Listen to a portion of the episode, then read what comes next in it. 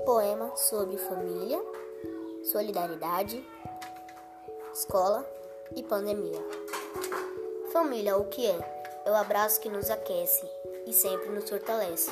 Solidariedade arde no peito e também é amizade. O vírus está no ar, mas com certeza vai passar. Na escola aprendemos muita coisa, a fazer poema, diário e jornal, e isso é muito legal.